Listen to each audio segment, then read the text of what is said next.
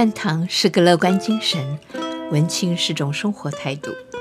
各位喜马的朋友，大家好，我是宋伟军，欢迎收听半糖文青，和我们一起感受杂谈的快乐和深邃的灵魂趣味。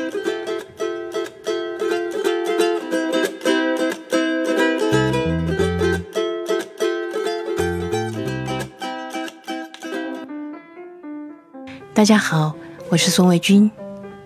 今天我们要聊的主题是女神的非典型老公。适逢端午佳节，不过最近宅男们的心碎了一地，因为接连两位宅男女神宣布闪婚。先是有日本扶桑花女孩称号的苍井优，闪嫁大她九岁的最丑谐星。然后，华语圈女神林志玲闪嫁小她七岁的日本艺人 Akira，更是登上微博热搜头条。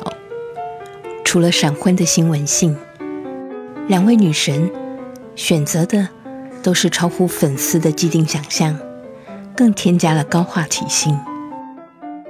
苍井优在日本从小学就以拍摄广告出道，而后。在两千零一年，拍摄导演岩井俊二的《青春电幻物语》，以一种带有新时代的空灵气息，风靡了亚洲喜爱电影的文艺青年们。而二零一三年演出《东京家族》，由导演山田洋次翻拍小津安二郎的经典名作《东京物语》。二零一六年再度演出山田洋次导演的电影《家人真命苦》。也就是家族之苦。由于受到热烈的喜爱，二零一七年、一八年又接连拍了两部续集。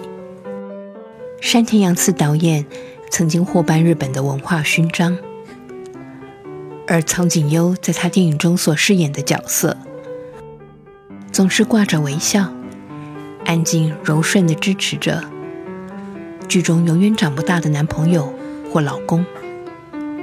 解决生活的繁琐，以及家族的大小纷争，而她剧中的男朋友或老公，也往往被安排和设定具有浓浓的文艺气息。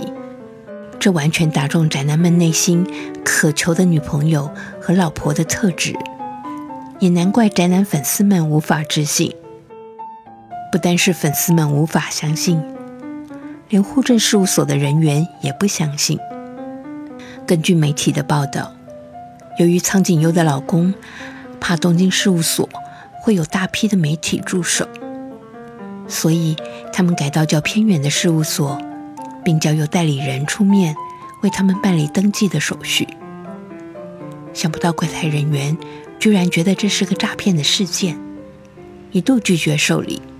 然而在记者会上，苍井优脸上完全藏不住的笑意。让人深深感受到他的喜悦。他说：“我们从一开始交往的时候，他常常让我笑到不能自己。对于人的感动，还有难以接受的标准，也都一样。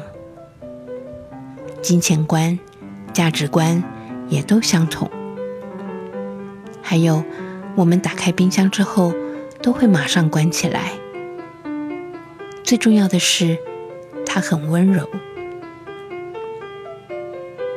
如果一个经过仔细观察、和你价值观相同、每天会逗你笑，而且又很温柔的男人，即便他是外人眼中的非典型对象，当然要小跑步和他一起踏上人生的另一个阶段。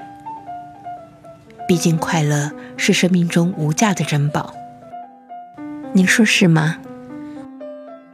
以上是今天的半堂文青，我是宋卫军，谢谢您的收听，我们下次见。